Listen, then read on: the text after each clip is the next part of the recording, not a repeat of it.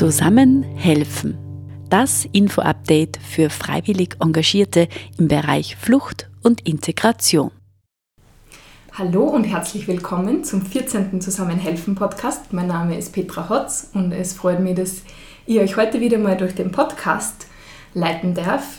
Wir möchten heute uns besonders zurückerinnern an den November 1938 und wir haben dafür heute ähm, eine Historikerin bei uns, die Maria Ecker-Angerer. Sie ist ähm, bei uns im Verein, die Zivi tätig und wir wollen einfach darüber nachdenken, was ist 1938 im November passiert. Heute ist sogar der 9. November, also was ist äh, am 9. 10. November damals passiert.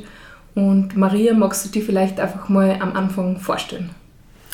Ja, hallo, danke für die Einladung. Ich bin die Maria Ecker-Angerer, ich bin Historikerin mit Schwerpunkt Nationalsozialismus, Holocaust, schon seit ziemlich vielen Jahren mittlerweile und habe mich in dieser Zeit vor allem auch mit den Erfahrungen von Zeitzeuginnen und Zeitzeugen beschäftigt, habe vor mittlerweile vielen Jahren sogar mal ein Projekt zum Novemberprogramm gemacht und äh, habe mich auch regionalgeschichtlich beschäftigt, also besonders was das Thema Nationalsozialismus in Oberösterreich betrifft.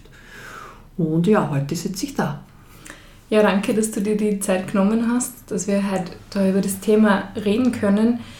Was genau ist denn im November 1938 in Österreich und auch vielleicht in Oberösterreich passiert? Mhm. Vielleicht nur kurz zwei Sätze davor.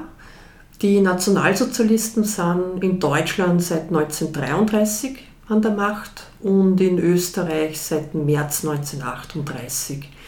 Und zwischen März 1938 und November 1938 gibt es äh, anders in Deutschland, wo sich das über Jahre entwickelt, aber da in einem recht kurzen Zeitraum verschärfen sie die staatlich legitimierten antijüdischen Maßnahmen also sukzessive innerhalb ganz kurzer Zeit. Also das Leben der jüdischen Bevölkerung wird fast täglich durch neue Verbote äh, mehr eingeschränkt und eingeengt. Insofern, es war mir wichtig zu sagen, da ist in Österreich die Situation ein bisschen eine andere. Mhm. Ähm, zum Novemberprogramm jetzt speziell, da beginnt die, die ganz konkrete Geschichte eigentlich am 7. November. Und zwar am 7. November schießt ein junger jüdischer Jugendlicher in Frankreich auf einen deutschen Botschaftsbeamten und verletzt diesen Botschaftsbeamten tödlich. Und dieses Attentat nehmen die Nationalsozialisten als Vorwand, um jetzt ganz systematisch in einer Art von Pogrom gegen die jüdische Bevölkerung äh, sozusagen äh, als eine Art Rache-Maßnahme vorzugehen.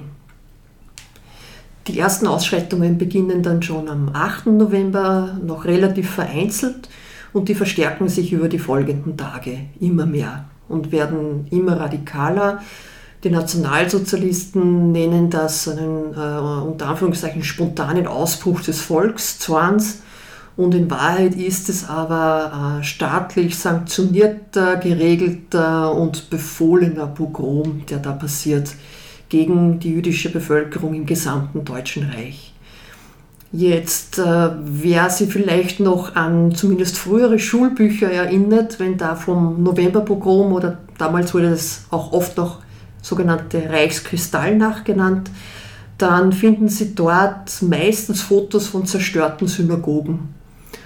Und das ist so irgendwie so das stärkste Bild, das wir vielleicht zuerst einmal im Kopf haben, wenn wir an den 9., 10. November denken. Also in der Nacht vom 9. auf den 10. November war dann der Höhepunkt dieser Ausschreitungen. Und was dabei aber oft vergessen wird, also es zeigt auf der einen Seite diese Fotos, zeigen die Zerstörung von äh, jüdischen Synagogen und was ein bisschen übersehen wird, ist dabei aber, was mit den Menschen passiert ist. Also man fixiert sich so ein bisschen auf diese Zerstörung der Gebäude. Das war natürlich auch furchtbar und schrecklich, was da verwüstet worden ist. Und auch vom Symbolischen ähm, von der symbolischen Botschaft, die das hatte. Aber noch viel größere Auswirkungen hatte es eben auf die jüdische Bevölkerung selbst. Es wurden sehr viele jüdische Männer verhaftet. Äh, es kam zu körperlichen Ausschreitungen, es kam zu sexuellen Übergriffen gegen Frauen. Und kurz und gut, also die jüdische Bevölkerung wurde in diesen Tagen wirklich in Angst und Schrecken versetzt. Und man schätzt heute, dass in diesen Tagen, also die Zahlen variieren das sehr, aber um die 8000 Menschen ums Leben gekommen sind und auch viele von ihnen in den Selbstmord getrieben wurden. Die 8000 in Österreich und, und Deutschland. Deutschland ja. genau. Und wie, wie hat es dazu kommen können, ähm, dass sowas in, ja, in Österreich und Deutschland passiert ist? Also, oder vielleicht auch speziell auf Österreich. Was, was ist da davor passiert, dass, dass sowas eigentlich stattfinden hat können? Ja, die Vorgeschichte beginnt ja lange vor dem Einmarsch der Nationalsozialisten im März 1938. Also die antijüdische, antisemitische Stimmung gab es in Österreich schon lange zuvor und Oberösterreich ist da leider keine Ausnahme, sondern eher das Gegenteil davon. In Oberösterreich haben sich seit der zweiten Hälfte des 19. Jahrhunderts Jüdinnen und Juden angesiedelt und wurden eigentlich von Anfang an, wie wenn Fremde kommen, auch als solche behandelt. Also waren nicht gern gesehen, äh, waren jetzt von der schon länger ansässigen Bevölkerung mm, ja, vielleicht geduldet im besten, im besten Fall. Aber es machte sich halt vor allem so dieser sehr, sehr jahrhundertelange, vor allem äh, der christliche Antisemitismus, der war ganz tief verwurzelt in der Bevölkerung, sodass man Jüdinnen und Juden einfach mit Misstrauen mal grundsätzlich begegnet ist. Das ist dann ähm, sehr äh, massiv geworden. Eine massive erste Welle gab es nach Ende des Ersten Weltkrieges schon, auch in Oberösterreich mit antijüdischen Ausschreitungen. Wurde dann in den 1920er Jahren kurz ein bisschen besser und dann mit der Weltwirtschaftskrise Ende der 1920er Jahre gab es wieder vermehrt kam es wieder vermehrt zu antisemitischen Ausschreitungen. Das heißt, äh, es gab eine lange Geschichte von Gewalttaten. Da wurde, ja, das wurde von vielen Menschen gut geheißen, von vielen aktiv vorangetrieben, auch von manchen Parteien. Der große Unterschied war, dass bis zu 1938 Jüdinnen und Juden zumindest die Möglichkeit hatten, rechtlich gegen solche Ausschreitungen vorzugehen, weil es eben noch nicht staatlich legitimiert war. Und das ändert sich dann radikal mit dem Einmarsch der Nationalsozialisten. Äh, der Nationalsozialisten. Da ist dann so, ähm, also die antijüdischen Tendenzen, äh, Ressentiments, die's, die tief verwurzelt sind, die es schon lange gibt, die äh, sind jetzt nicht nur einfach so da, sondern die werden auch vom neuen Regime nicht nur willkommen geheißen, sondern mit Gesetzen vorangetrieben und eigentlich die, die Bevölkerung äh, durchaus auch dazu ermuntert, ja, gegen Jüdinnen und Juden vorzugehen. Und das ist dann auch nochmal der Hintergrund dafür, warum sie, es gab ja auch schon im März äh, mit, äh, nach dem Einmarsch pogromartige Ausschreitungen und warum dann auch im November 1938 das so ein großes Ausmaß annehmen konnte. Hm. Und was für Personen waren das, die da jetzt die Synagogen zum Teil zerstört haben oder aber auch die jetzt diese Leute dann ähm, angegriffen haben, umgebracht haben oder sexuell belästigt haben? Was waren das jetzt nur Leute vom Staat oder wo, was hat da die allgemeine Bevölkerung gemacht? Ja, am meisten wissen wir natürlich über die Dokumente, die erhalten sind, über die, äh, die Angehörigen von, von staatlichen Organisationen oder Verbänden. Also besonders hervorgetan hat sich da die SA, also die Sturmabteilung. Die war jetzt salopp gesagt so was wie der Schlägertrupp der Nationalsozialisten. Also die waren während des Novemberpogroms ganz besonders dafür verantwortlich, eben für die Zerstörung der Synagogen, die sind ganz systematisch angegangen, sind in die Häuser von Jüdinnen und Juden eingedrungen, haben dort geplündert, haben äh, eben sexuelle Übergriffe an Frauen begangen, haben Männer verhaftet.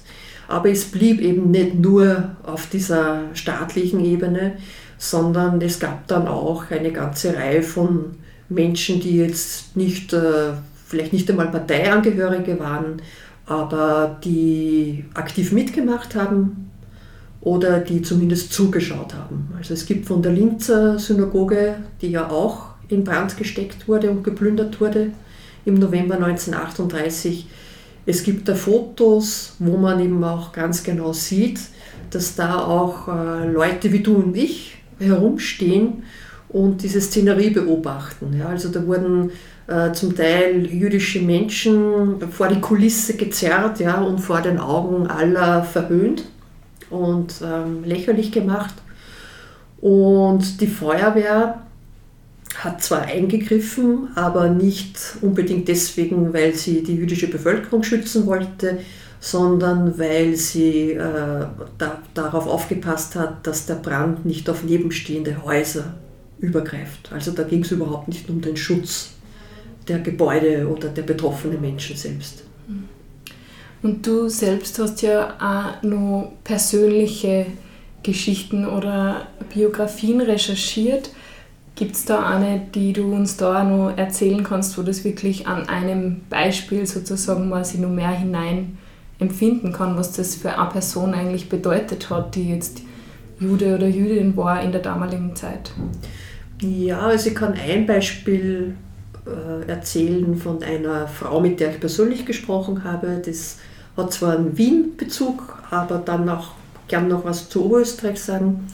Ich habe vor zehn Jahren, 15 Jahren, glaube ich schon, in New York eine damals auch schon recht alte Frau äh, interviewt, die 1939 als Jugendliche in die USA geflohen ist. Und zwar ist sie als einzige ihrer Familie die Flucht gelungen. Und die hat in diesem Gespräch, für die war dieser November 1938 eine extrem einschneidende Erfahrung. Also eigentlich die, die ihr auch äh, in diesen Monaten, wo sie noch in Wien war, am allermeisten Angst gemacht hat. Also sie hat es ganz eindrücklich beschrieben, diese Erinnerungen, dass sie alle geschlafen haben ja, und dann plötzlich es an der Tür gepocht hat und eben SA-Männer in die Wohnung eingedrungen sind, den Vater verhaftet haben und äh, dann auch die Mutter zumindest körperlich auch äh, angegriffen haben. Ob da auch mehr im Sinne eines sexuellen Übergriffs passiert ist, das ist eine große Frage, die sich die, die Dame bis heute, also bis zu dem Zeitpunkt, wo wir das Gespräch geführt haben, quält, weil sie da auch selbst das Gefühl hat, sie hat da einiges ausgeblendet von dem, was sie auch eigentlich gesehen hat. Und sie konnte ja nachher mit niemandem mehr darüber reden, weil sowohl ihre Eltern als auch ihr kleiner Bruder von den Nationalsozialisten später ermordet worden sind. Aber für sie war das, das war nur Jahrzehnte später so spürbar und greifbar in diesem Gespräch, was dieser, diese Nacht vom 9. auf den 10. November, was das für ihr Leben bedeutet hat. Äh, auf Linz bezogen, da habe ich jetzt nicht persönlich Gespräche geführt mit Zeitzeugen, aber es gibt ein paar Berichte. Es gibt zum Beispiel den Bericht von einer Frau, einer älteren Dame, die ganz in der Nähe der Synagoge gewohnt hat und äh, aus, praktisch aus dem Fenster schauend auch direkt beobachtet hat, was da passiert und vor sich geht und äh, so, also sich so darüber aufgeregt hat und sich so Sorgen um ihre jüdischen Verwandten gemacht hat, dass sie einen Herzinfarkt erlitten hat und daran auch gestorben ist. Also das ist so ein Beispiel ja, für Linz konkret. Hm. Glaubst du, wenn man das jetzt an, an heute denkt, es, es wenn man so an die Vergangenheit denkt, dann wirkt es so weit weg und so fern, aber denkst du, dass sowas auch möglich ist, dass heute wieder passiert oder war, wie realistisch oder wahrscheinlich hältst du das, dass sowas auch heute noch in Österreich wieder mal passieren könnte? Ja, also meiner Wahrnehmung nach hat sich ja so der generelle gesellschaftliche Umgang sogenannten Fremden oder Flüchtlingen gegenüber ja nicht grundlegend verändert, leider. Ja. Also da nehme ich äh, das gleiche Misstrauen einmal grundsätzlich wahr gegenüber Leuten, die zu uns kommen und bei uns eigentlich Schutz suchen. Ähm, und immer gefährlich wird es dann in Kombination mit einer weiteren Krise, sei es jetzt eine finanzielle Krise, die, in der wir jetzt mitten am Anfang einer, einer tiefen Krise stehen. Also wenn es wirtschaftlich nicht, nicht, nicht gut läuft oder wenn auch andere Krisen dazukommen, wie, wie eben die Corona-Pandemie, äh, wo dann sehr schnell einmal auch Sündenböcke und Verantwortliche gesucht werden. Ja. Und wenn sie dann äh, aufgrund eben verschiedener Umstände und Dynamiken und Bewegungen ähm, eine Stimmung ergibt. Ja. Wir haben es in einem, in einem kleinen Ausmaß auch gesehen bei den, bei den Anti-Corona-Demonstrationen, ja, was da schon noch für ein Potenzial da ist. Ähm, also da bin ich leider nicht wahnsinnig optimistisch gestimmt, dass der große Unterschied zu vielleicht zu 1938 ist eben jetzt, dass wir jetzt in einer Demokratie leben und äh, zum Glück nicht in einer Situation, wo das noch dazu äh, staatlich ganz offiziell sozusagen einmal ähm, gepusht wird. Also jetzt Ausschreitungen meine ich. Mhm. Ja. Und als Historikerin, was, was sagst du uns, was können wir oder was sollen wir vielleicht aus der Geschichte lernen? Also für mich ist besonders wenn ich an den Novemberpogrom denke und auch dieses Foto, wo ich diese Menschen sehe, die zuschauen. Also wie die Synagoge abbrennt und wie jüdische Mitmenschen da verprügelt werden und misshandelt werden vor ihren Augen.